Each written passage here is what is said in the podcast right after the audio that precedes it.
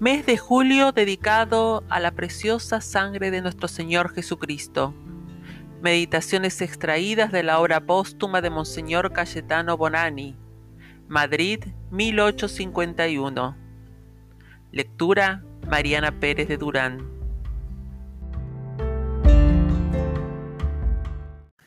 Día 25. Derramamiento de la preciosísima sangre de Jesucristo en la flagelación. Entre los numerosos tormentos que nuestro Señor sufrió en la época de su pasión, uno de los más crueles fue seguramente la flagelación que sufrió en el pretorio de Pilatos. Fue despojado de sus vestidos y atado desnudo a una dura columna. Apréstanse los cordeles, los azotes de hierro y los manojos de espinas, y con estos crueles instrumentos desgarran el cuerpo del Redentor. Brota la sangre, y ninguna parte de él deja de estar ensangrentada. Todo su cuerpo es una llaga. La profecía de Isaías se realiza. No hay en él ni hermosura ni esplendor. Está despreciado. Es el último de los hombres y el varón de dolores. Su cara está como cubierta de un velo. No puede reconocérsele y parece un leproso castigado por Dios y humillado penetrados de compasión por el modo tan lastimoso en que representáis al varón de dolores, ¿quién de nosotros, oh Jesús mío, no debería aplicar a sí mismo las palabras del profeta, ha sido cubierto de llagas a causa de mis iniquidades y castigado por mis crímenes? Lleva el castigo de mis faltas, por sus heridas y golpes he sido sanado. Por esa sagrada sangre que ha derramado, he hecho la paz con Dios. Oh dureza de corazón, cuán detestable eres. Mas, ¿cuál fue la falta que castigó más cruelmente a Jesús en la bárbara flagelación que sufrió y le hizo verter tanta sangre? Ah, me parece estar oyendo al Padre Eterno. Por un crimen que reina aún en medio de mi pueblo, he permitido que fuese de esta manera azotado mi divino Hijo.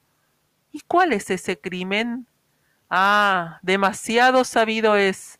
Ese crimen es el vicio abominable de la impureza.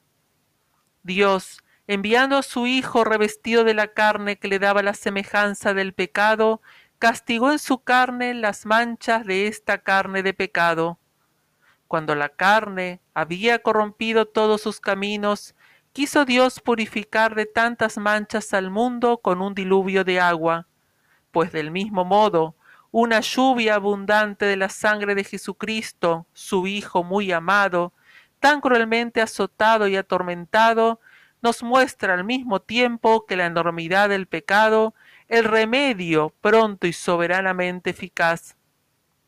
Almas impuras, Mirad, cuánto han costado a Jesús vuestras delicias sensuales. Mirad esas carnes inocentes y ese cuerpo virginal hecho una sola llaga. Tanta sangre, ¿no es bastante para haceros entrar dentro de vosotros mismos y atraeros el arrepentimiento? Almas penitentes, que en algún tiempo caísteis en semejantes abominaciones, pero que enseguida os arrepentisteis Mirad cuánta sangre ha costado a Jesús vuestro error y vuestro pecado. Tened siempre presente en vuestro corazón esta vista para impediros el que le flageléis de nuevo. Almas castas, almas puras, ved cuánta sangre ha derramado Jesucristo para mereceros la gracia de que conservéis vuestra pureza.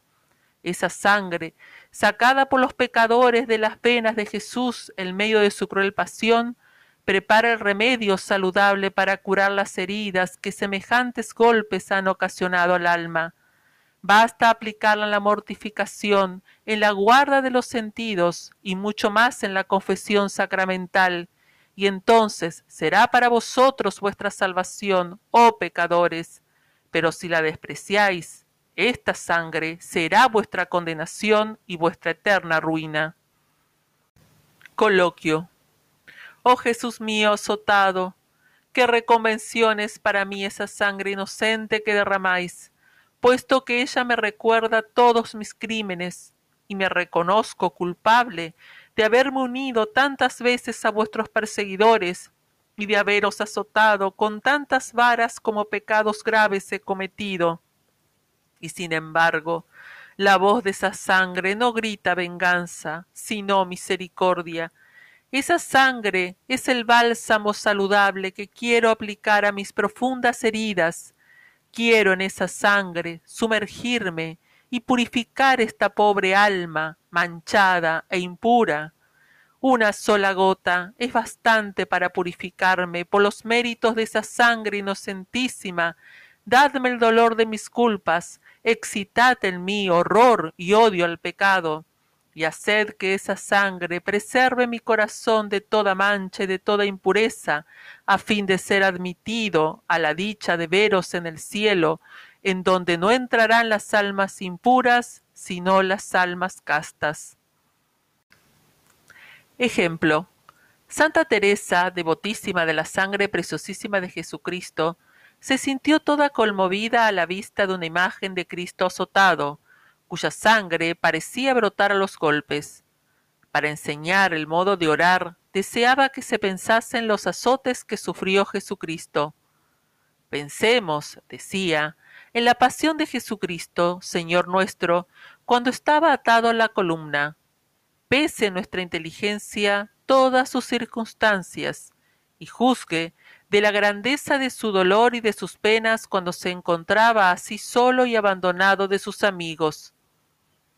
La devoción y afecto que profesaba Jesús azotado le mereció escuchar un día de boca del mismo Jesús estas palabras aunque tú nada tengas que darme, yo te doy toda mi sangre, a fin de que sea ofrecida por ti al Eterno Padre, segura de obtener por semejante medio todos los favores, aun los más señalados. Jaculatoria. Padre eterno, os ofrezco la sangre de Jesucristo en rescate de mis pecados y por las necesidades de vuestra santa Iglesia.